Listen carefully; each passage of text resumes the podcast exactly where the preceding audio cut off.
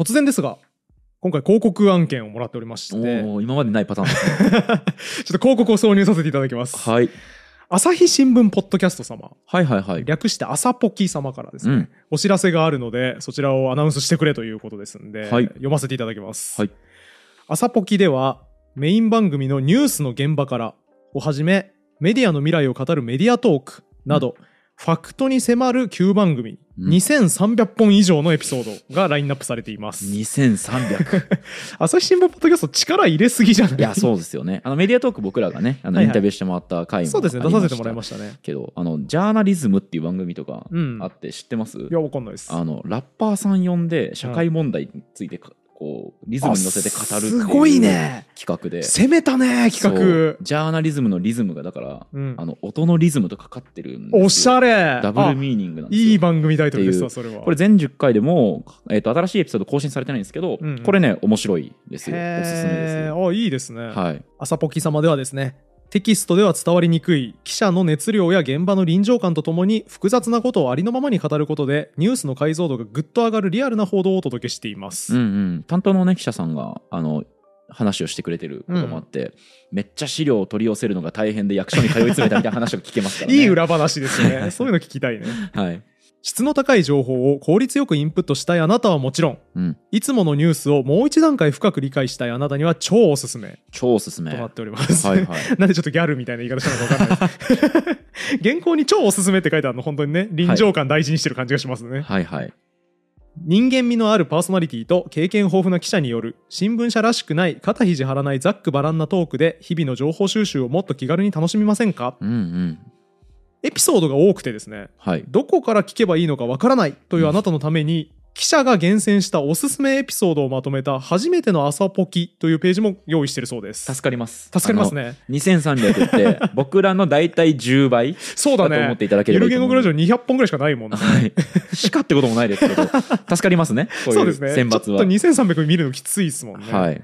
初めての朝ポキページではニュースの現場からの配信1000回を記念してえりすぐりの過去音源を交えながら初めての方でも分かりやすく番組を紹介する記念エピソード、うん。これも配信中だそうですので、うん。こちらも参考になりますね。はいはい。1000回も多いね。ニュースの現場からって毎日更新ですもんね。そうですね。毎日40分とか30分の音源出てますもんね。全部聞けなさそう。だからえりすぐってくれてるということそうですね。あの9番組って最初の方にもありましたけど、まあ、まずはニュースの現場から聞いてみいただくのが多分一番いいんだと思いそうですねますね,、はい記者さんの情熱すごいよね、うん。なんか調べることに対するうん。なんかハードルの低さというか、そうだね。とことん調べたろうっていう。そうだね。なんかさ前俺らメディアトーク出させてもらったじゃん。はい朝日新聞がやってるやってる。やつですね。はい。結構ポッドキャスターとかが出てね、はいはい。インタビュー受けたりしてたんだけど。古典ラジオの樋口さんとか出てましたね。出てましたね。それもすごい軽い気持ちでインタビューさせてくださいって言うから出に行ったらさ、うんめちゃめちゃ僕らのこと調べ上げててさ。あれね見てほしいですね。本当に言語学ラジオ好きな方だったらね。僕がゆる言語グラジオ始める前にやってたポッドキャストのさ、はい。なんか400人ぐらいしか聞いてないやつめちゃめちゃ全部聞いてきててさ。あなたあの時こんなこと言ってましたよね。これ今と原稿不一致じゃないですか？って僕詰められんだよね。びっくりしたわ最時。高でしたよね。ねあれね。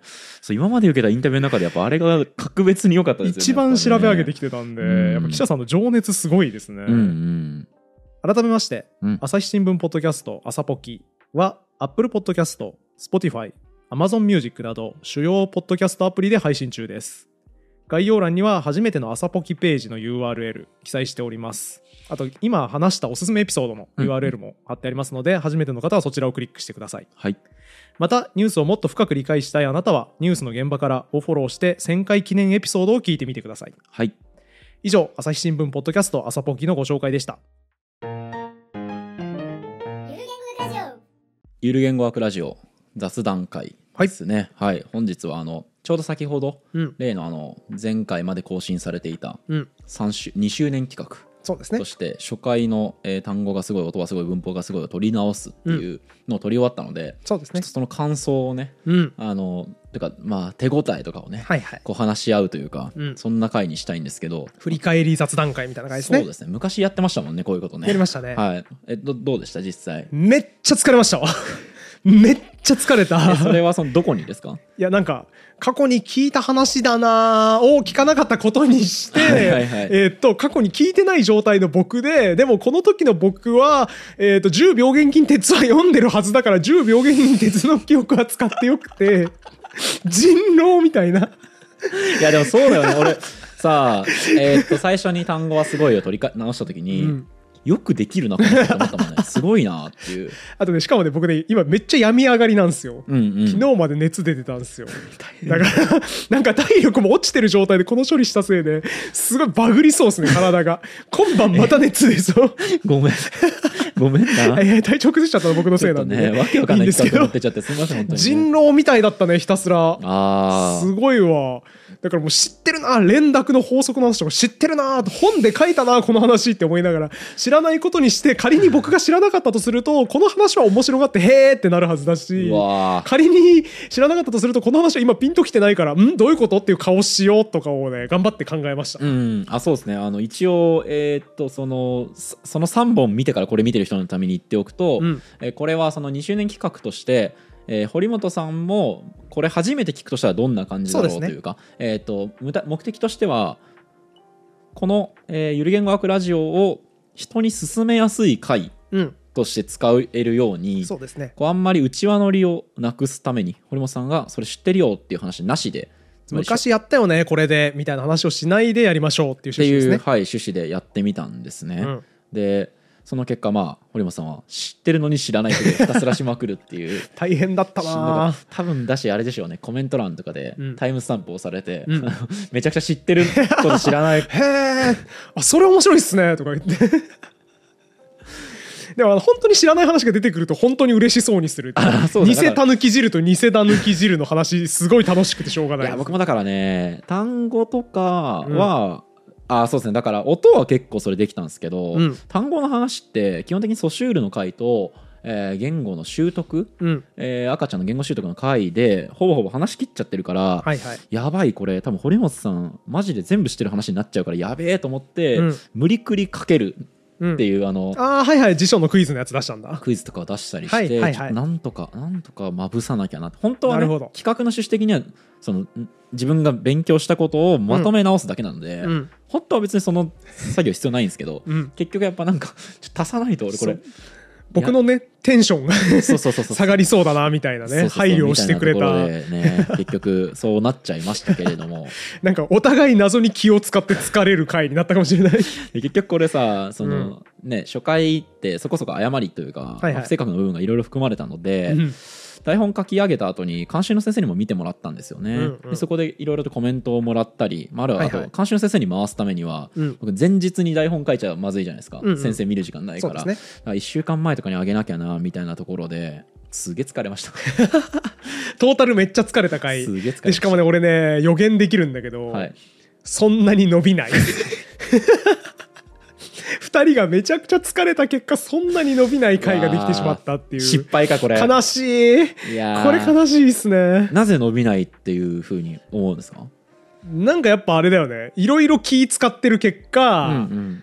こう単純なエンタメ性はだいぶ持ってかれた感じがあるので、はいはい。はい下がった感じがあるのでそれでちょっとね YouTube の再生率には露骨に影響しそうだなと思いましたね。うん。いや堀本さんはねすっごいあのゆる言語学ラジオやっててその、うんエンタメ性まあそうですね。をすごく重視するというかてかまあうん僕がそこ目配せしない分堀本さんがめちゃくちゃそこでうんバランスを取るってういう、ん、そうですね。僕が真面目に喋ってると一生懸命ふざけようとそう役割分担を一生懸命やろうとしている。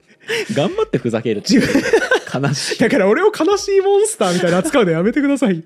それネタばらしするのなしなのよ思ってたとしても悲しいで。すね頑張ってくれてまあ、るんですか？頑張ってふざけようとしてますね確かにね。はいはいはいいやそうですねだからあのちょっと撮り終わった時に堀本さんに言われてあそうなのかと思ったのは、キャッチーじゃないって。い うまあキャッチではないよね。ああいや僕でもねこれキャッチーな話っていうつもりでね結構書いた。た。ていうかまあ一番本質的な話を頑張ってキャッチーにしたぐらいじゃない？あそうですね。そうですね。あとあれかな。僕の実感のこもった話だなという感じある？その僕あが単。語のここが面白いんだと思う部分を詰め込んだ。あそうだね。嘘はついてないっっていうところでは。はあったんですけど、うん。そっか。だからあれかな。やっぱ初回とちょっと感覚僕変わってきちゃっているのまあそれもあるかもしれないですね,、ねなんか。まあダラダラした台本書いちゃうところもそうかもしれないですけど、まあ、あとはあれですね。既存リスナーがそんなに大喜びしないっていうのが、はいはいはい。多分アルゴリズム的にも評価されないだろうなっていううんうんうん。話を聞きながらアルゴリズムのことが僕は結構気になっていました アルゴリズム的に評価されないな。いや難しいね。一方でなんか意義意義みたいなところで言うと。それがそうなんですよ。まあこれね自分らで自分のやってることの意義語るほど確かに寒いことはない寒いよこれ。寒いかも、んですけどうん。なんか僕としては結構やっぱあの123回が、うん。まあ、最初見るわけですよねあれを、うん。みんな。そうですね。でも、まあ、そこそこその不正確な部分って、うん。そこそこというか結構あるのでうん。あのまま理解したと思われると結構まずいなみたいなところもあったのでだ,、から過去で言う過去にあんまやったことないですけどその今の理解で、うんえー昔扱った出来事を喋るならどうなるかっていう、まあ、ちょっと初の試みをそうだね。やってみたっていう感じですね。あと水野さんがはい。意識してないであろうことで言うと、はいはいはい。これ続けてみると面白いよ。続けてみる？だからあの本来我々が上げてる1話2話3話と、はい。この撮り直し1話2話3話うん。を連続してみると多分面白くて歯切れよくめちゃくちゃキャッチーなこと言ってたやつがめちゃくちゃ歯切れ悪くなったなっていう変遷が見れてこ僕これが一番正しい楽しみ方な気がする。同時に賛成して、まあ、イルカは喋ってない。っ て言ってましたからねあの頃。イルカは喋ってないですからね、はい。人間が持ってる言語とはあかけ離れていますみたいな、うん。はっきりしたことを言っておおそうなんだすげえみたいな。あれですよねあのイルカは単語を持ってないって言ってましたね多分ああー言ってたかも。持ってます。言ってた言ってた 動物はね 単語理解できますから。あとね言語学は何の役にも立たない学問ですって言ってましたよ。まずねあの臆面もなくね言語学ガチ勢っていう肩書きであの時やってましたたからねあれ。って言ってた人がもう2年後にはまあそのように僕は思わなくもないのですみたいななんか J−POP の歌詞みたいな椎名林檎の歌詞みたいなこと言ってましたよ。そうですね。2年っていうね時はね、うん。人を大きく変えるにはね 十分な時間ですね。でもなんかそういう意味ですごく僕は面白かった。うんうんうん。なんかまあだからなんていうんですかねこうゲラゲラ笑える回ではないにせよ、はいはいはい。非常に興味深いなというか こういうふうになるほど変遷をたどるというかなるべく学問に密接しよう、はいはい。つまりなんかどうせ誰も聞いてねえから適当なこと言って大はしゃぎしちゃおうって言ってた人が、うん。まあおおむね学問の知見に沿ったことを言って迷惑をかけないようにしようと思うとこう変化する。うん。っていう変化が見えるという意味で非常に面白い。そうですね。コンテンツでしたね。ね言語学っていうことを例えば知りたいとなった時に、うん。まあ、ゆる言語学ラジオってすぐ例えば検索で上がってきたりだとか、あるいは逆に言ゆる言語学ラジオで言語学って学問を知ったり人結構いるのでそうだね。なんかやっぱ最近はねちょっとこうちゃんとしなきゃってういうん。気持ちが強くなってきたっていう襟を正し始めたというね。そうそうそう。あのちょっと前にゆる言語学ラジオの批判記事みたいなのがね、こうんう出てありましたね。ありましたよね。あ読みました？読みました読みました。そう。でまああのあの記事に限らずいくつも批判っていうのは今までも受けてきたんですけど、まあ、あれで結構いろいろ思うこともあって、うんうん。あのまずあの批判いただけるのありがてえっていうのがあって、なんか特にあの記事ってすげえ見て見た上でそうですコメね。ントを書いてくださってたんですよね。全部の回見てるなっていう感じがしましたね。まんべんなくいろんなところから拾ってきて、ここ間違ってますねって言ってましたよね。とかこういうとこが良くないと思いますみたいなことすごい書かれていてなんかさ堀本さんとかどうですか？実際、うん堀本さんに対する批判みたいなのが、まあ、うんあったとした時に、はいはい。すあんなにコンテンツ見て批判ってもらえるもんですか？あー、めったにないっすね。でだよねそうだからあれすごいなんかねああいう批判をいただくって一つの誉れというかさ、そうですね。なんかありがたい、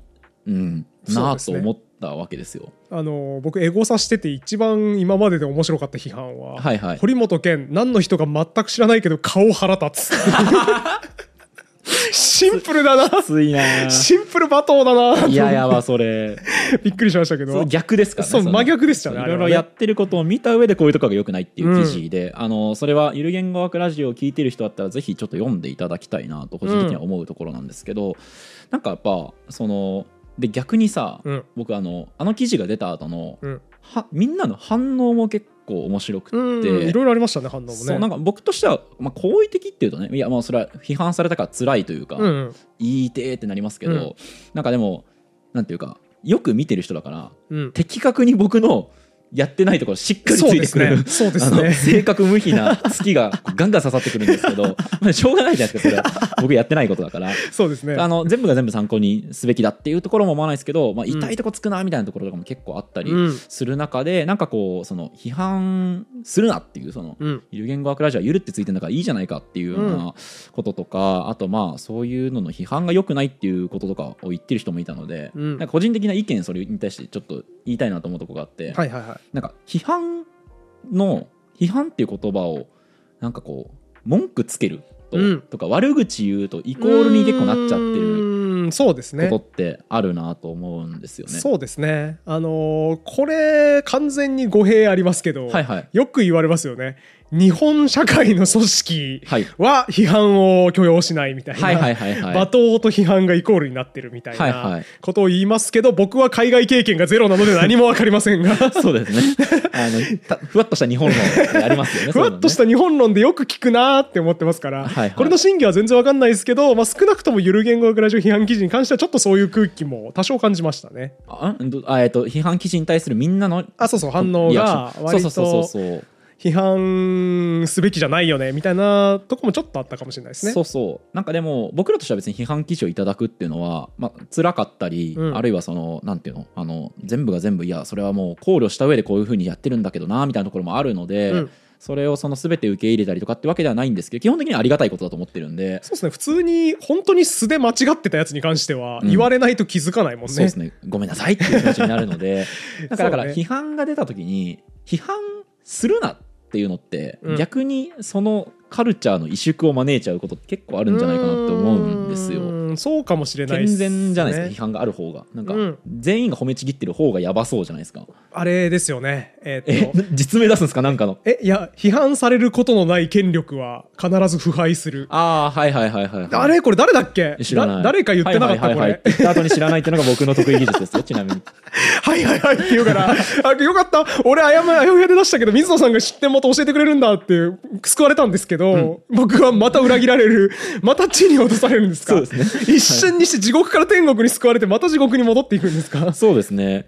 こん誰か言ってたよねこれ。なんか、うん似た名言いっぱいある気がしますよねそういう。あれありますよ。あのなんかイギリスの首相かなんかが、うん。えーっとえーっとチャーチル民主主義は最低の政治生態だただし他の当時形態に比べればみたいなやつ違うそれじゃない えっとねあれあれあれ前半忘れて後半だけめっちゃ覚えてて前半肝なんですけど後半だけ覚えてやってますね じゃじゃあダメよ肝のとこだけ覚えといてよせめてえっと○○○○○○○○。しかし、君が私を批判する権利だけは全力で守ろう。えっとね、ボルテール。ボルテールか。ボルテールですね、これ。えっと君の批判には一言たりとも賛同できないが君が批判する権利だけは私は全力で守ろあーうですね。すごい。よし。すごい。よしよしよし。さすが。で、堀本さんが言ったやつは覚えてないですね。じゃあ僕が言ったやつは僕も覚えてないんで知らないですけど、えーそんな僕を批判する権利は僕が全力で守ります。素晴らしい。皆さんお好きにコメントで書いてください。そうですよね。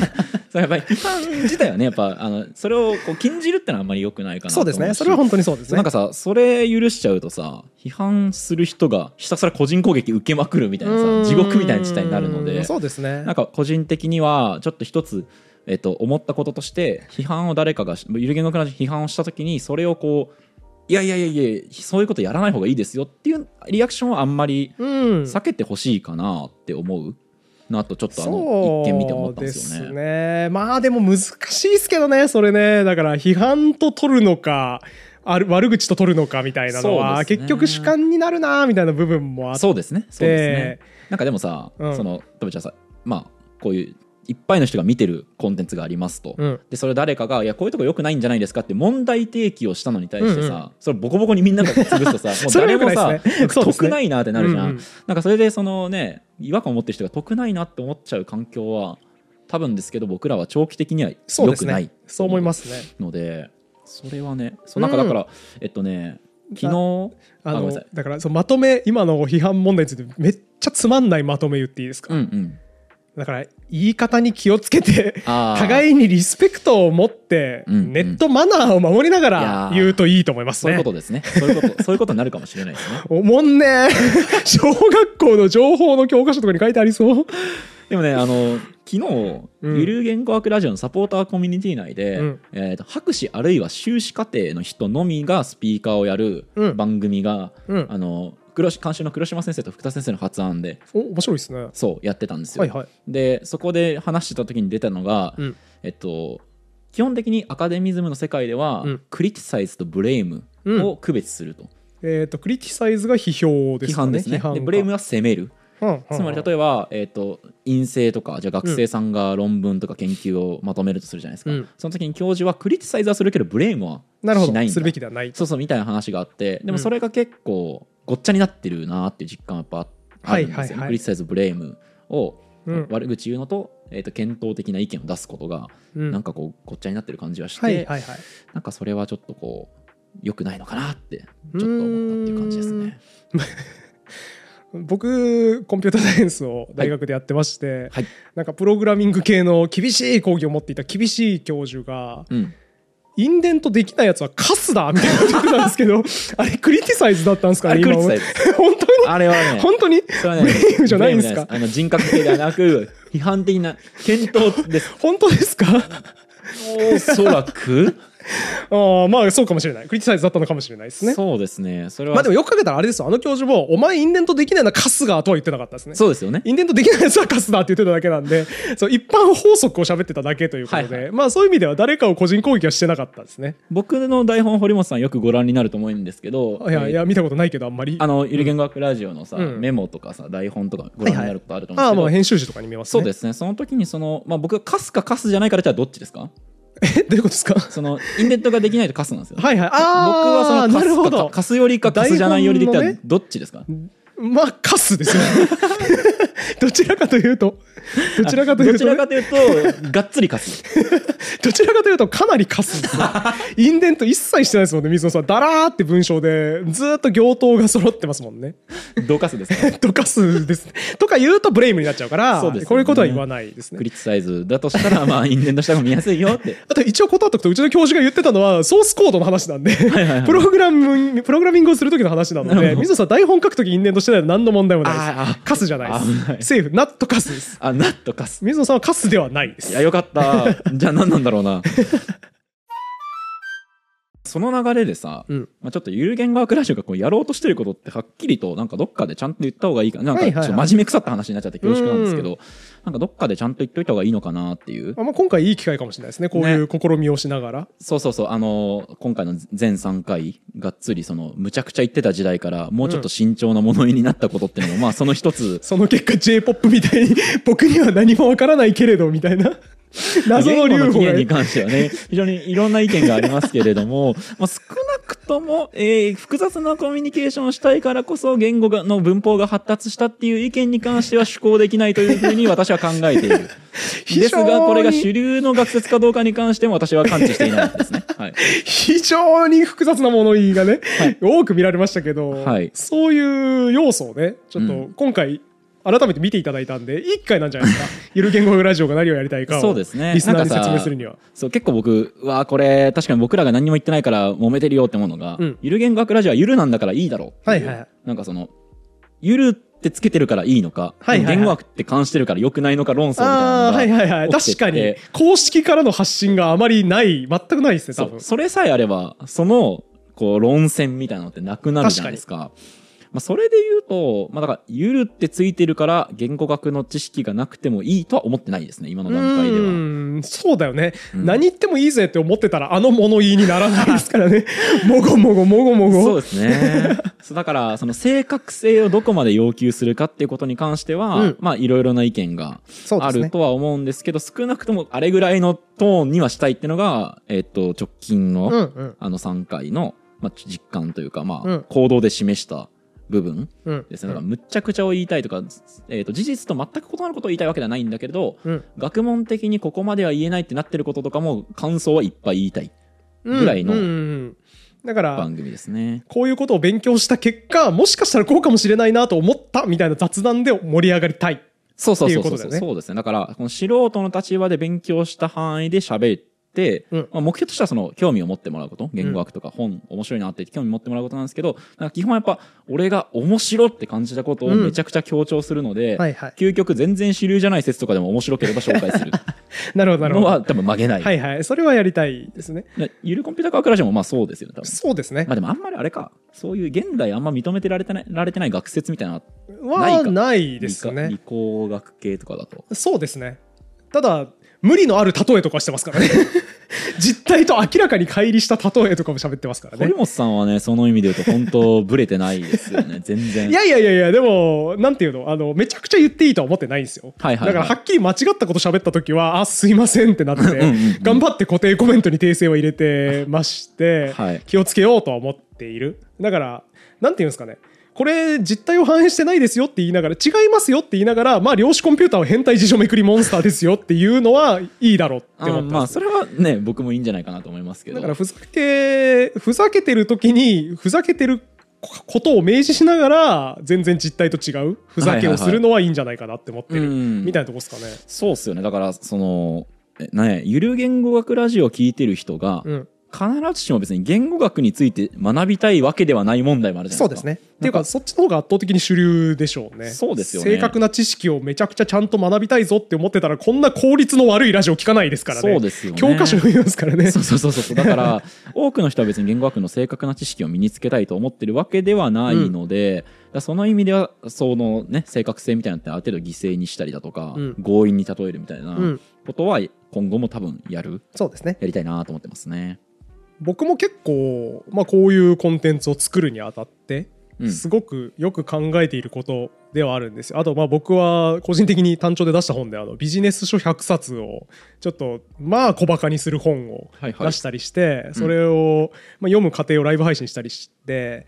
まあ、結構そのめちゃくちゃな学問の使い方をしてる本が世の中にはまああるわけですよね。はあはだからその論文そういう話じゃないけどなとか、あうん。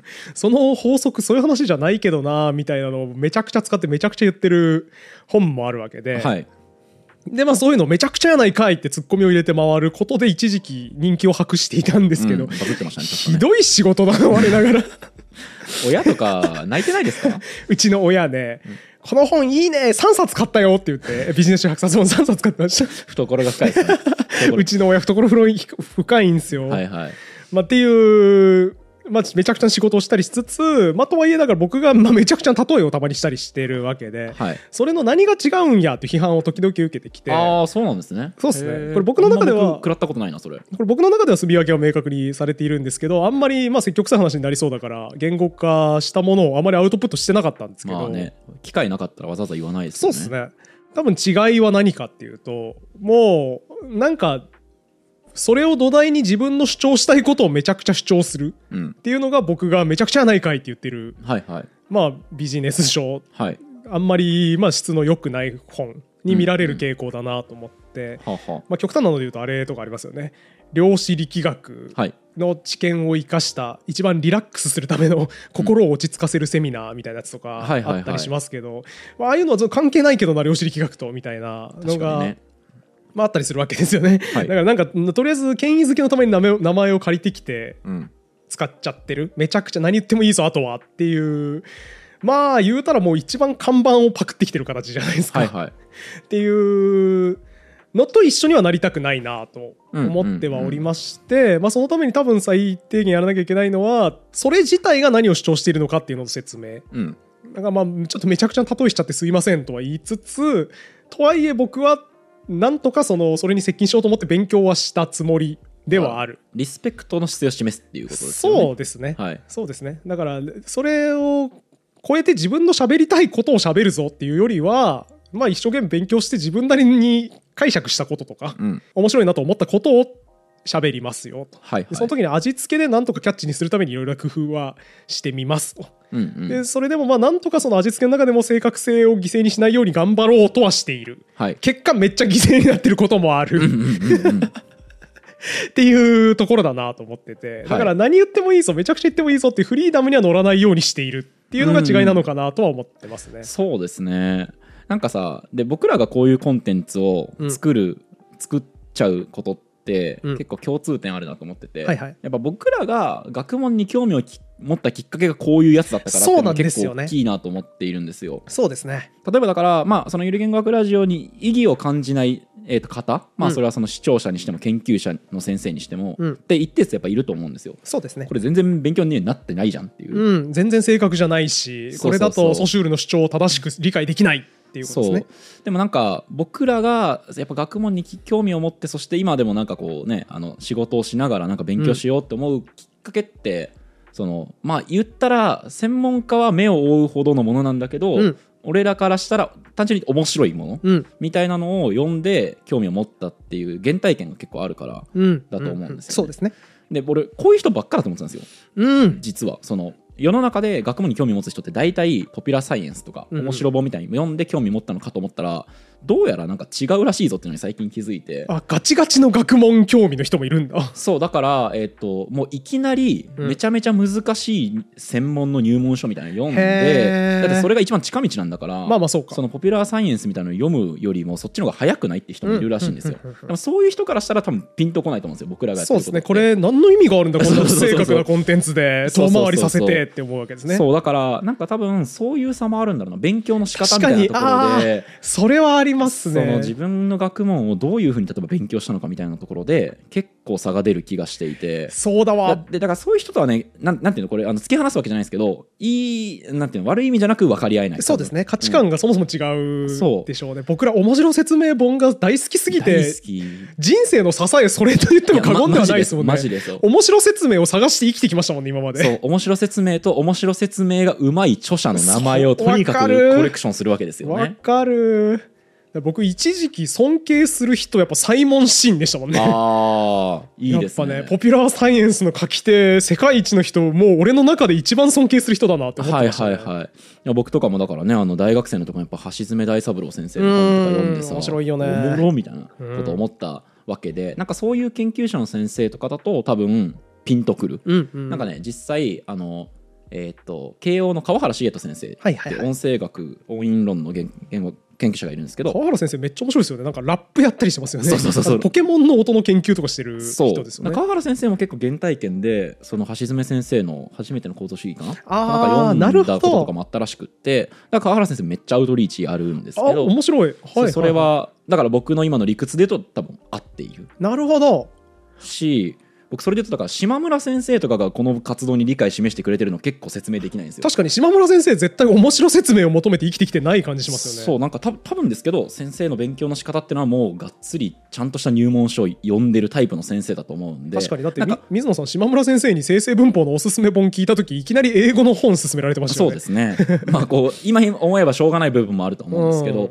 で福田先生とかだとあの監修のね、うん。福田先生とかだと、まあ、ピンカーの、えーと言語を生み出す本のとか読んでめっちゃおもろいと思ったみたいなことをおっしゃってたんでなんか多分こっち側だなってそですいうう感じが。ね。面白説明好きかもしれないですね。そうだからそういう意味でもその僕らはこういうのに意味があると思ってやっているそうですね。部分もあるのでここは曲げないですよね。面白説明をしまくりたいっていうことそうですよね。やっぱね正確な説明からじゃ得られない栄養があるんだ。面白説明には。ありますよね。僕さもうさあのこの取り直し3回の中でも話したんだけどさ、はい、もうこの本うん、ハモント・ラセント・フィボナッチ。はいはい。もうこれ今読んでる途中なんだけど3分の1読んだ段階なんだけど俺一生この本こすり倒すわっていう確信があって、はいはい。もうすごいんですよ。第一線の発生学の先生がね書いてくれてるんですけど、はい。もうねサービス精神の塊で、うんうんもう具体的にはね顔文字がめっちゃ出てくんの。えピースみたいな。嘘だろ。すげえ。第一線の発生学の先生が書いてんのに。よろしいんですか？そんな。大はしゃぎよ。そんなサービスいただいてよろしいんですか？でねもうね面白説明の塊で、はいはい。本編の中でもちょっと話したんだけどもうチューリング波うんっていうそのチューリングパターンっていう生物にできる縞模様とか、うん。ドット模様とかの記述をするはい。微分方程式の話の章とかもさ延々それについてめちゃくちゃ平易な解説を書いてくれてるわけですよ、うん。正確性犠牲にしますよ、うん。偉いのよ。微分方程式もちゃんと紹介するんだけど数式の内容に一切立ち入らないのよ。はい。この式ってつまりこういうことですよ近い距離だとこうなって遠い距離だとこうなるっていう2つの作用を表してるんですって書いてくれててもう素晴らしいですよね。勇気がないとできないからねそれってね。で僕もうねもうその時点でもう泣きながら読むんですけどもうありがとう。ありがとうって思いながら何先生ですか？読むんですけど近藤茂先生近藤先生。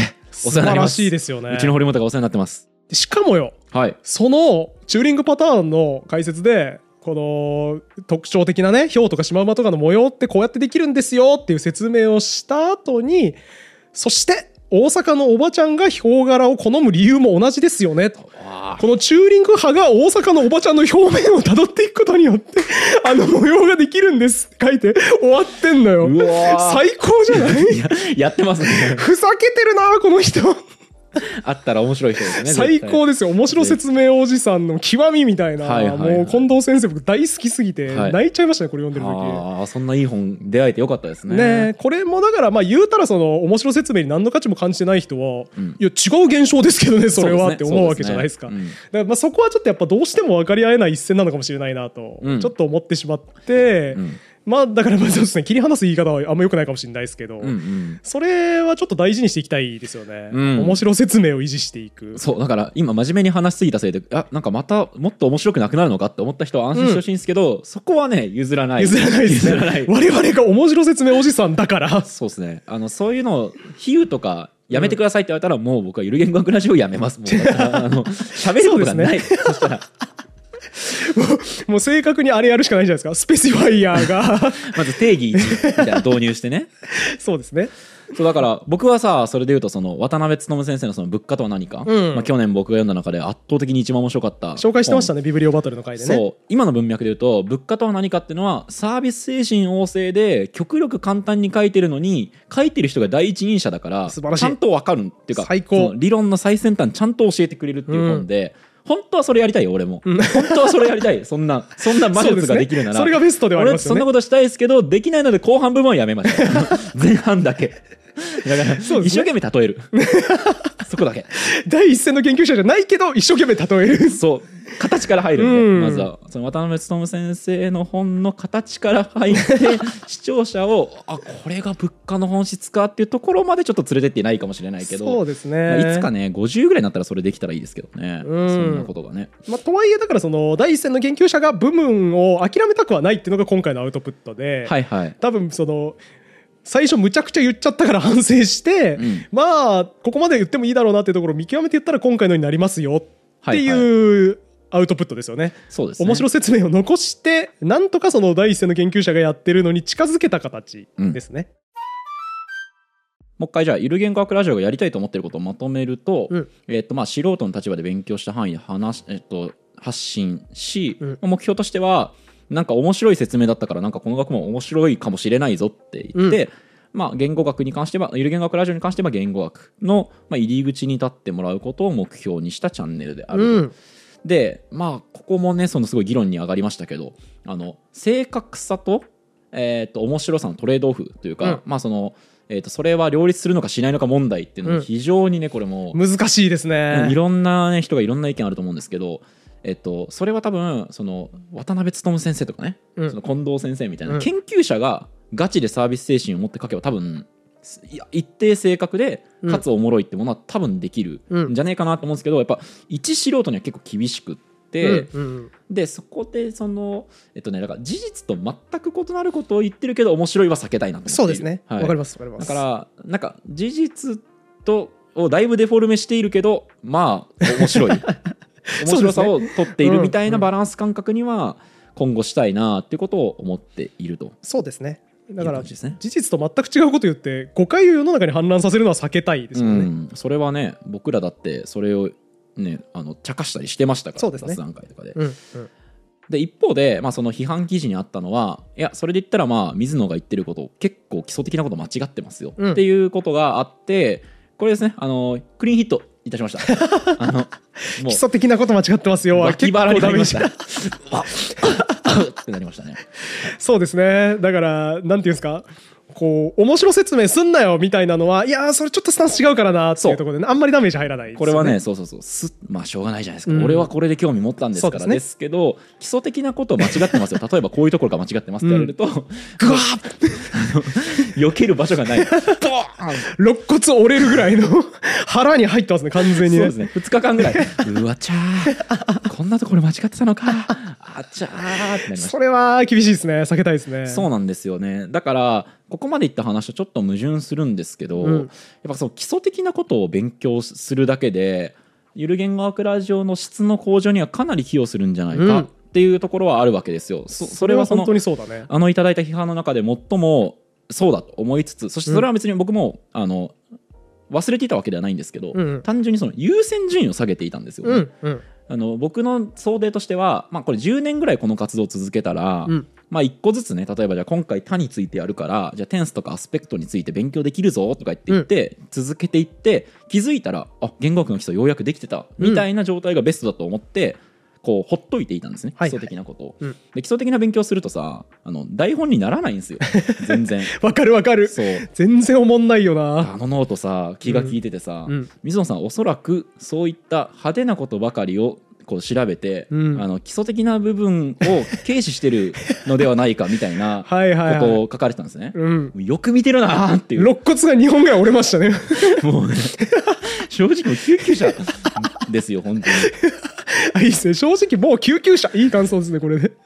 そう。いやだからすごいクリティカルクリティカルとねクリティサイズはねすごいうん。語源的に一緒だったような気もしなくもない。これもね裏取ってな。いこの瞬間にまたもう一発来るかもしれないですけど、はいはいはい。えっとまあすっごいそのあそいや本当そうなんですよねと。その、うん。基礎的な部分の勉強ってやりたいやりたいと思っていながらまあその直近の収録に役立つ文献ばっか読んじゃっうん。て基礎的な文献読めてないと。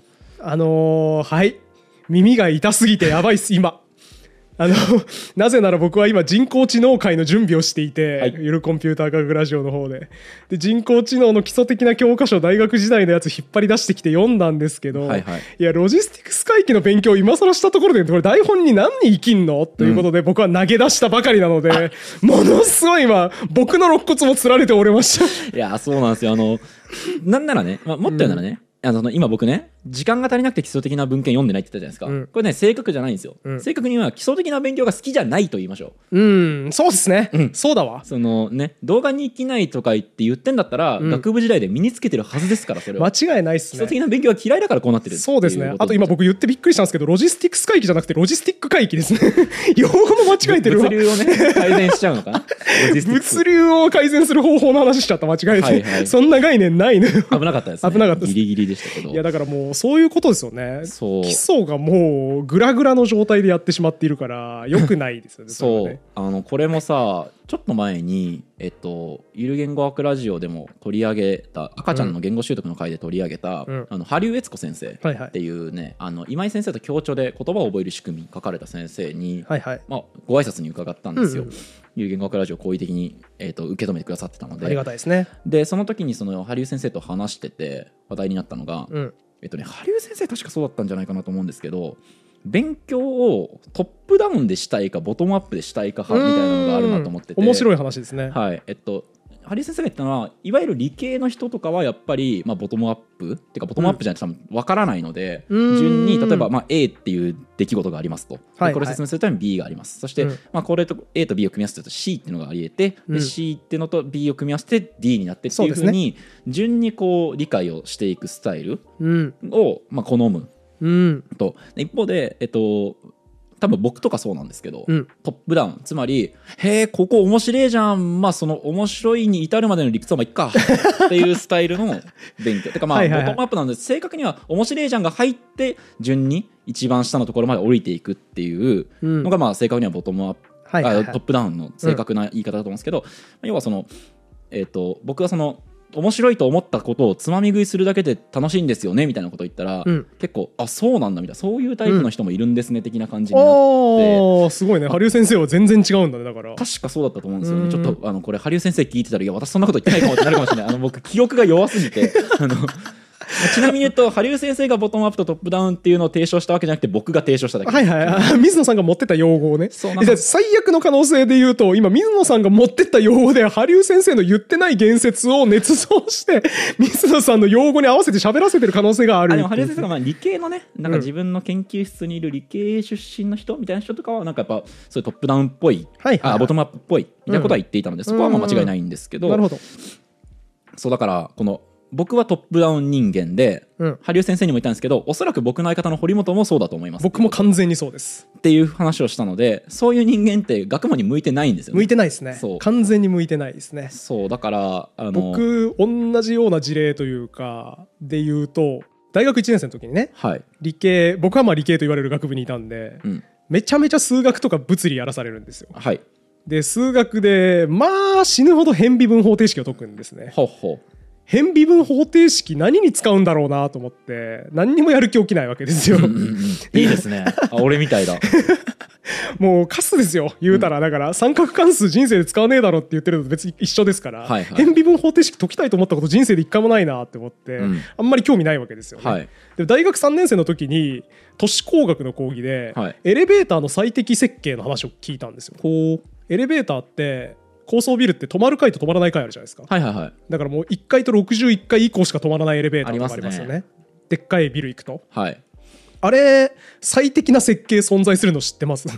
どういうこと？どういうこと？数学的に例えば全80階建てのビルで80階のフロアの利用者が、ね、何人いて、うん。79階の利用者が何人いてっていう数字さえ。何機やってみたいなこととかっていう数字さえあれば最適な最も効率よく人を運べるエレベーターの最適解があります。あでもまあありそうですね。これ数学的にちゃんと正しく出せてそれ解くのに変微分方程式必要なんですよ。そうなんだ。へっていう話を習った瞬間に僕大学1年生の教科書引っ張り出してきて変微分方程式解き始めました。え チャラいっすね。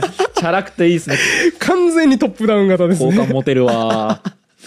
そうなんですよ。だからやっぱ堀本さん僕と一緒だなとやっぱ聞いてて思ったのは、うん。そういうもうトップダウンでへえって思ったことをかき集めることしか脳がないのでそうですね。そういうえなんでこいつこの話してんのにこの基礎的な理解ないのってことが往々にして往々にしてありますね。うるっていうことだと思うんですね。うん。で、えっと、それをそのまあ、えっと、いただいた批判の中でそれはちょっと良くないんじゃないかっていうことがあり、うん。そしてそれは、まあ、僕もずっとねこう課題にしていたことではあった、で、まあ、あと、まあ、もう一個ねその週二更新と仕事みたいなのを同時にしながらえっと時間を使おうと思う作ろうと思うと、やっぱもう土日しか勉強する時間がないのでほぼほぼ、でも結局その台本作りとリサーチで消えちゃうみたいなところで今優先順位が落ちてたんですけど、うん。うん。まあ、それを解決する企画を一個考えたんですよ。魔法のような企画が生まれたわけですね、はい、それがあのちょっと名前は仮ですけど、うん。まあ、イメージとしてはちょい学言語学ラジオをやりたいな。ちょいがちちょい学ちょいがち言語学ラジオ ちょいがち言語学ラジオ、ね、をやりたいなと思ってなるほど。これはですねえっと研究者にうん。僕が講義を受けるめっちゃ長尺のコンテンツですね。いいですね。いい？いい試みですねこれはね。これねあの堀本さんに、うん。えっとこの企画を持っていこうと思った時ですね、うん。堀本さんに言われるであろうこと僕めちゃくちゃ想定してたんですよ、はいはいはい。水野さん受けないのでやめましょうって言われると思って いやこれにこういうような意義があると思うんであのなんなら僕も自分でじゃあ例えば編集するとか なんかいろいろ自分で手弁当でやるんでゆる言語学ラジオのチャンネルでやらせてもらえないでしょうかって言ってうん。まあサブチャンにしてもらえませんかって言われること覚悟で堀本さんに持ってったらいいですねやりましょうって言われて。ラッキーなんかさ水野さん僕の想定を鬼だと思ってる節があるのよ。間違えてるねそれ。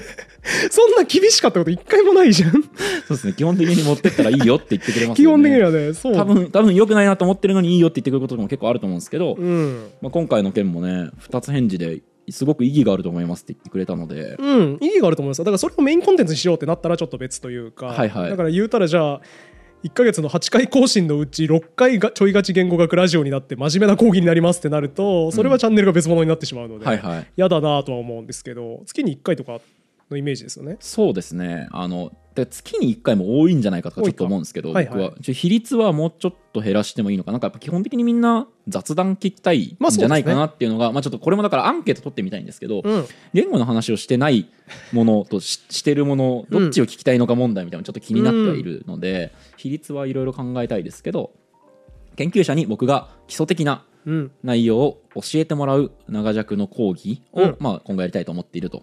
いいですね。はい。なんかねそれは僕すごくいいなと思うんですよ。はい。今回の取り直し企画もそうですけど、はい。まあ、過去にやったので言うとあれかガチで言語学者が論文解説します。あはいはい。3段階のやつか、ガチ解説、とねちょっとわかるやつ水野さん向け、はい。えー、分からんやつ僕向けうん。っていう3段階で解説してもらいますとかやるとさあこんなに見てる世界違うんだみたいなうんうん。驚きがあってテンション上がるみたいな比べ身の楽しさがあると思うんですけど、はいはい。ちょいがち言語学ラジオも多分そうなるなっていう、うん。言うたらキャッチーさを一切なしでね。普通に基礎勉強するとこうなりますよっていうのをこうしかも水野さんがうん。一生懸命聞きながらやるとすごい世に分かりやすく伝わるなと思うんで。そうですね。これいいと思いますね。どっかでも話したかもしれないですけどあの仲良くさせてもらってるコトラボのねうん。りょうさんが言ってて僕すごい忘れられないなと思うのが、うん。そのコメントとかに自分のそのキャッチーに彼は言葉の面白さみたいなのを短い尺で解説してる、えー、と YouTube チャンネルなんですけど、うん。コメント欄とかで大学の講義でこういうことを教えてほしかったって言われると、いや大学の講義で必要なとされることってこれじゃないかなって複雑な気持ちになるって言っていて、うん。いやすごいやっぱ崇高な理念を持ってるなと思ったことがあるんですけど、そういう意味では、えー、と今回のその講義に関しては先生方に、まあ、オファーをする際に、うん。キャッチにしていただく必要は一切ないとうん。いうふうに言った上で教えてもらおうとうん。思っています。なるほどねだから本当にちゃんと基礎固めのための最短距離を行くということですね。そうですね。でも一方で別に言語学を YouTube で学びたいんだったら、うん。まあ、国立国語研究所のチャンネルがあったりだとか、それからまあ放送大学みたいなものとかってあるわけじゃないですか。だからそれと同じことやってもしょうがないので、ゆる言語学ラジオがやるんだったらどうなるのかっていう、うん。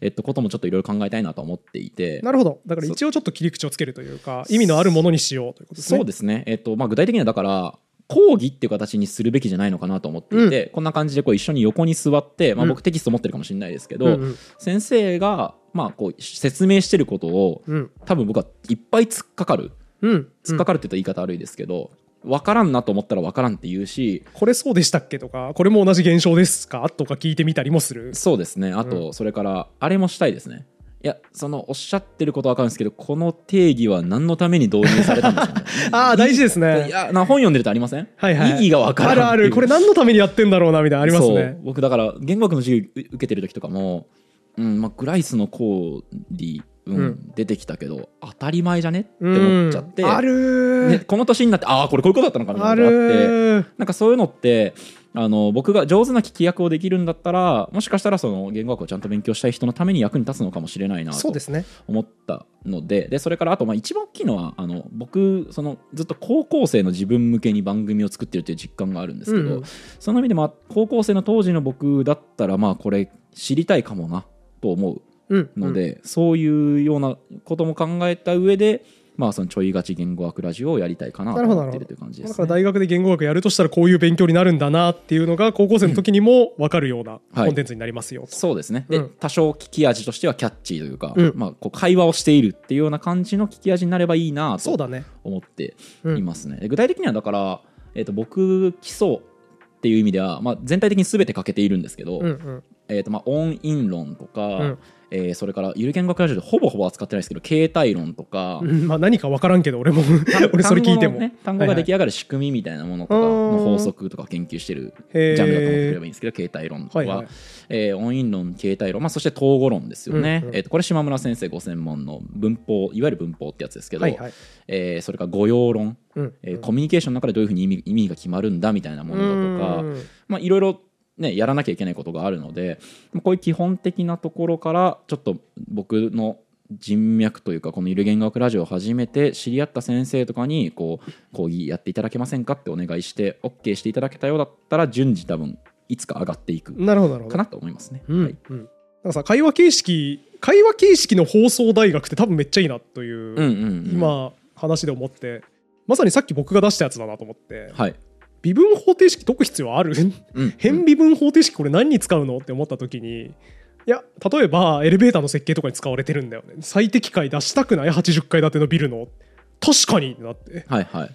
でもし分かんないですけどもしモチベートが非常に上手な先生だったら僕のことを分かってくれれば六本木ヒルズのさ、うんエレベーターの最適解これで計算してさその通りになってるかどうか確かめてさなってなかったらバカにしようぜとか言ってくれたら、はいはいはいおおじゃあやりますってなるわけですよね。はいはい で微分方程式の解き方一生懸命学ぶわけですよね。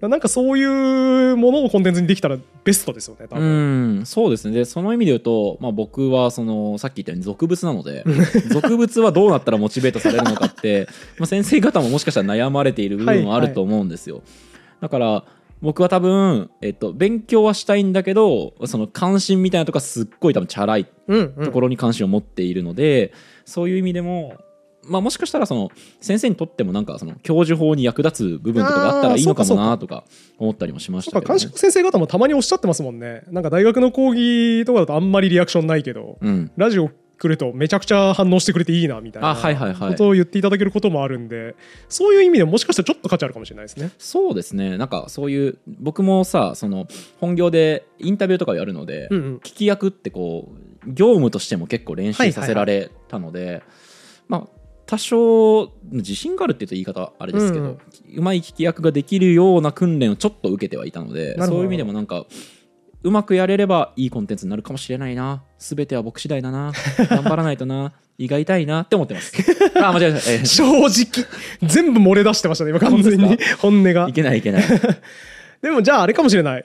先生方の中でなんか学生にちょっとちょっと受けるというか、うん学生の素直な反応みたいなものをこうむき出しで引き出せるモルモットいねえかなって思ってる方なんかはぴったりそうですね。かもしれないですねあそうですね。その意味で、あのてめえに基礎を教えてやるよ、ちょっと来いって思ってくださる言語学の研究者の先生がいらっしゃったら、まあ、僕らからも、あの僕の方からも個人的にオファーをお願いしたりするとは思うんですけど、なんかあの教えたるぞ。っていう先生がいらっしゃったら、ぜひご連絡いただければ嬉しいですね。ありがたいですね。あ出てくる先生だから監修の先生その福田先生とかうん。あの島村先生とかが来るとも限らないうん、ですね。うん、なるほどなはい。るほど、まあ、ちょっと時間もだいぶ来たので、まあ、最後になりますけど、うん。あの言語学フェスっていう、えー言語学のアウトリーチうん。のイベントというか、はいはい。まあ、ポスター発表がいっぱいこうんうん。うしたい、ポスター発表したい人たちが集まってポスター発表するオンライン上のイベントみたいなのがあって、うんうん。まあ、それにこう声かけいただいてこう発表したりだとか、うん。それからまあその後にあのゆる言語学ラジオでまじゃままだ、えー、と登場してないんですけど監修者の先生で、うん。あの高田先生はいはいってい。うあの、まあ、今後でいらっしゃると思うんですけど高田先生と打ち合わせをしたんですよ、うんうん。その時に高田先生にその言語学フェスの時とかもあの言おうとしたんですけどちょっと言いそびれたんでって言って、うん。こう2人の打ち合わせの時に言われたことがあって、はいはい。それが水野さんあんまりそういう間違いとかあの一生懸命勉強しなきゃとかうん。大丈夫ですって言われて。すごい。でそのその心はどういうとこなんだろうって、うん。こう詳しく聞くわけですよね、うん。そしたらあのその水野さんが自分で勉強したいことを勉強してこう素朴に面白いと感じたことうん。これをこう好き勝手こう楽しそうに喋ってるのがいいと僕は思う。うん。で、うん。そういうコンテンツあんまないからうん。それには意義があるし、まあ、高津先生もそのなんだろうこういうの面白いなって思ったことを調べるのとか多分お好きのせお好きな先生なので、うんうん。だからあのそういう活動を応援したいと。うん。だから内容云々より熱量が大事だってことですね。そうですね。だからあんまりその勉強つらいなってうん。ならないでほしくて、うん。でそういう溝さんが勉強つらいなってならないために僕がいるから。かっこいい。だから全力でこう好きにやってくださいって言われて。かっこいい。ありがてえ。ありがてえってなって、うん。あの肋骨が全部治りました、ね、ベホマみたいな。ねち強力な回復魔法がかかりましたね。先生ってなって。うわー。めちゃめちゃ励まされましたね。ちょっとそのやっぱ基礎やんないといけないな。まあやんなきゃいけないんですけど、うん。ちょっとこういろいろとどうしなきゃいどうしようどうしようみたいなことを思ってる時期に、うん。そうやって、えー、と言語学フェスがあった翌日に打ち合わせをしたんですけどその時にまああのずっとこう言おうかみそさんがなんかこういろんな人とディスカッションしてる時に言おうか迷ってたんですけど差し出がましいん。で、あの言わなかったんですけどって言ってこう言ってもらえてマジでかっこいいなこの先生ありがたいっすね。そうだからあの逆に言えばねそういう高田先生みたいなことを言ってくださってる先生を失望させないためにもうん。言語学に関しては、まあ、誠実にねそういうそのちょっとガチな会とかやって、ね。しっかり勉強もしつつクオリティを上げてうん。でもでも、まあ、ここまで今真面目な話してきましたけどやっぱ普段ずっと今までこう楽しそうに喋ってるのを好きにだと思って見てくれてる人たちを、うん。なんかこいつら変わっちゃったなとかそうですね。つまんなくなったなっていうことだけは絶対に避けたいんですよ僕は。嫌ですね。1.1なんとかの定義。喋りましたら。水野さんが1.1なんとかの定義。僕が「はい」って言って すごい淡々と進んでったら嫌ですね。本日はですねあのまず変形文法の〇〇の区構造規則についてやっていきたいと思いますけど。先生よろしくお願いします。絶対見たくないですねそれ。そうみたいな風にはしないし、うんうん。あの基本的にはだからその言語学の話の比率とかがすごい急激に上がったりとか、うん。急に僕が真面目腐るとかってことはないうん。と思う、あのないというかもっと言えばそのなくても大丈夫だなって思わせてくれたのは高田先生うん。のそういうお言葉とか、まあ、そもそも普段からあのサポートしてくださってる監修の先生方のおかげでそんなに大きく多分フォームを崩すことはないうん。と思われるんですがちょっとまあやりたいこととしてこういう新しいことがありますよっていうことをお伝えしたくて、まあ、この回、えー少しだけお話しさせてもらいました。なるほど。ちょいがち言語学ラジオさ、はい、基本的にキャッチーじゃない話うん。多めになるから水野さんが聞き手をやってはい、僕は消滅するっていう形。堀本さんは多分いなくいないし編集も多分そんながっつりやると超大変なんで、うん。うんまあ、簡素な編集でいいんじゃないですか。だって多分3時間とか5時間とか下手したらある気がするので。長尺コンテンツになるから、そうっすよね。だからそれの内容を僕は預かり知ることはできないんですかねあーあじゃあこれとかどうですか？そのうん。終わった後にそれをその中で面白かった話とか自分が考えた話みたいなのを、まあ、30分から1時間ぐらいでうん。堀本さんに話す、あフィードバックアフタートークみたいな、エッセンス版みたいなね。そうですね。エッセンス版アフタートークあそうですね。エッセンス版と言われるとですね、うん。あの多分正確に予約しなきゃいけないんでしょうけどあーそうか。私の仕事は覚えてますか、えーと魔翻訳です、はい、面白説明に変換することですね。そうです。あえだからそれすごいいい過程が見られるんじゃない？ガチ説明4時間とかの動画があって、はい。その後面白説明に翻訳された30分かなんか出てくるわけですよね、うんうん。だからその翻訳前と翻訳後が出てくる、うん。非常に珍しい珍しいコンテンツになるんじゃないですかはいはいはい。面白いんじゃない、ね。だから翻訳機としての水野さんの内側がなんとなくわかるというか。また人のこと機械扱いしてるよこいつ そのね出力出力前のコードとね出力先のマシン語が分かればね、うん。中身コンパイラーの中身が分かりますから どういう処理が水野さんの中で行われたのかなみたいなのが伺い知れる非常に面白い機会になるんじゃそうないですかですね。こいつ難しそうなあの部分理解してないなバレますよね多分ね。あこの部分丸ごと捨てたのはあんま分かんなかったんだろうなって言われちゃうかもしれないですけどね。そうあとね僕それで言うといろんな先生を呼んで、うん。そうやってこう、まあ、アウトリーチに関心のある先生とこういう関わりを持つことってのも結構いいことだと思うし、うん。あと僕ねやっぱ言語学者になると必ず聞きたいのは、うん。先生はその言語の中のどの部分を解明したいと思ってるのかすごいやっぱ関心があるんですよ。もしかしたら共通質問みたいなのを用意しといて、うん。最後にそれ聞いてそれとかだけ切り抜くとかだったらいいのかもしれないなって今ちょっと、ね、あーそうかもしれないですねめちゃくちゃし今ただ思いついたことを企はいはい画案として投げただけですけど、うん、あいいかもしれないですねプ。ロフェッショナルみたいなノリでいきましょう あなたにとって言語とはみたいな。最悪の質問ですねんどいな、それ。これねプロフェッショナル以外があると大怪我する質問ですからねこれね真似しちゃいけないですね。絶対真似しちゃいけないですけどなんかそういうのとかね、うん。言語学者がどう言語をどう考えてるのかって普通の人はなかなか知れないと思うんでそうだね。そういうのとかやれたらいいですけどね。それも面白いしね。なんかやっぱ僕としてはやっぱあれが好きなんですよ。その論文3段階の解説みたいな、うん。あなんか実際のアカデミアと面白説明ってこんだけ乖離があるんだって知れる機会が面白いんで。なるほどなるほど。僕単なる消費者としてもそれ楽しい。あー水野さんががアウトプットした面白説明とその元になった5時間の講義これっていう比較できるの楽しいですね。そうですね。好き。5時間のもの聞くのって相当なもの好きだと思うんでそうっすね。まあ、せ聞いてない人向けにでもカバーできるようなうん。話はちょっとじゃあできるように頑張ってだから多分想定されるユースケースとしてとか僕が無関係な視聴者だったらやりそうなのはまず30分のその面白説明アウトプットを見て「へえ面白いなふわははは」って言ってみて、うん。その後皿洗いしてる時に5時間のやつ流してみて、はいはいはい。皿洗いながら聞いて「何言ってるかさっぱりわかんねえやはははは」ってやるっていう、はいはい。なんかそういうユーザー層が見えたんで、うん。ユーザー層見える企画っていい企画じゃないですか。確かにそうですね。ユーザー層？ユーザー像。うん。ユーザー像が見える企画でいい企画だなと思ったんでこれはぜひやりましょうよ。じゃあちょっとこれは具体的に、うん。まあね多分公開されてからまあ早く見積もって3ヶ月4ヶ月後もっと遅くて半年以上後とかになると思いますけどうん。ちょっと地道にじゃあできるように準備しておきます。うん。本日のゆる言語学ラジオではまあゆる言語学ラジオのスタンスはい。と今後の歩みうん。みたいなものについて1時間長々はい。喋ってきました、事業説明会みたいでしたね い、やでも意味あるんじゃないですか？我々が何をやっているのかっていうのをね、説明するのは大事ですよね。めちゃくちゃこれバズって大儲けできたりできないですか？できないっす。できないっすか？できないっす。これがバズることは未来永劫ないです。まあそうでしょうね。まあまあまあ。はい、でもまああのいつかこの話をしっかりしなきゃいけないなと。そうですね。実を言うと僕はゆる言語学ラジオが、まあ、最初にねその「象は鼻が長い」で問題が含まれてしまったタイミングで堀本さんに提案したんですよね。うん。そのちゃんとゆる言語学ラジオがやろうと思ってることとやらないことをなんか文にしてノートにそうだね。言書い,、ったね。書いた方がいいんじゃないですかみたいなことを言いながら、まあ後回しにできたのでようやく ね。ようやく言えたなっていう感じがありますね。よかったよかった。はいそんな感じで大体今日やりたいことはやれたかなという気がするんですけど、水野さんから何か言い残したこととかありますか？そうですね、まあ、強いて言うならその監修の先生うん。は常に募集をしていまして、まあ、うん。ちょっと監修の先生が何してるかとかも結構中のじゃない？外の人からしたら分かりづらかったかもしれないんですけど、えっとね、大きく分けてスポットで入っていただく先生と、まあ、ずっと,、えー、とゆる言語学ラジオの最新回を見て事前にコメントくださる、うんうん。まあ、2種類の先生がいらっしゃる。そうですね。まあ、例えばその、えー、とスポットで台本を見ていただくっていうのでと、まあ、あの堀田隆一先生うんうん。慶応の堀田先生とかまた今井先生とかもね監修ではないんですけどゲストか今井先生は。そうですね。監修ではないか、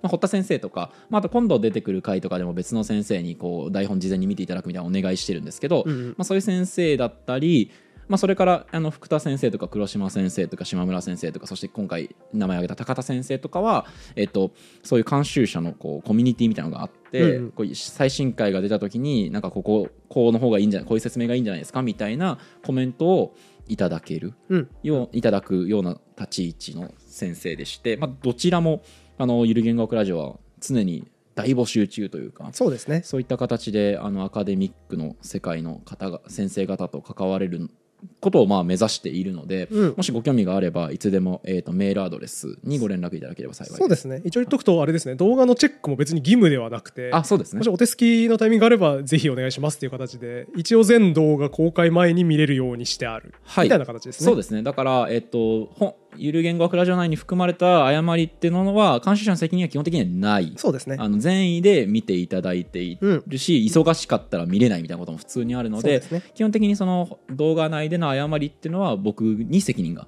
うん。あるので、監修者の先生のせいだというところは一つもない。ってことは申し添えておきます。そういう形で本日はいろいろ説明させていただきましたけれどもまあリスナーの皆様にとってゆる言語学ラジオがいいものであるように、うん。ちょっと頑張り続けたいなという気持ちはありますんで、はい、えー決してフォーマットを変えて面白い説明をしなくなるわけでもなければ、えー学問の名を借りてめちゃくちゃ言っていいぞはしゃぐぞってわけでもないというね絶妙なところを狙っていきたいという話でした。こう努力しないと難しいけどそれに向けて努力はしたいってそうですね。いう感じですね。なのでこれからも頑張っていきますので引き続き皆様からの高評価チャンネル登録感想のコメントとかお便りとかですね、はい、やめてくださいね。あの変わっちまってつまらなくなりました。とか本当やめてくださいね。本当にね。傷つきますよ。ね肋骨がまた折れる可能性が。そうですね。それはもうブレイムですから。クリティサイズじゃないですそれはそしてクリティサイズも引き続きはい。お待ちしておりますのはいで,、我々が気づいてないであろうと思われる間違いとかを発見した方はぜひお寄せいただければ幸いでございます、はい。以上今回も終わりにしましょう。ありがとうございました。ありがとうございました。この番組は1階の言語オタクによるゆるく楽しい言語トークです。できる限り裏取りをするよう心がけておりますが不正確な内容が含まれる場合があります。テロップやコメント欄などで補足をしていきますので適宜ご参照ください。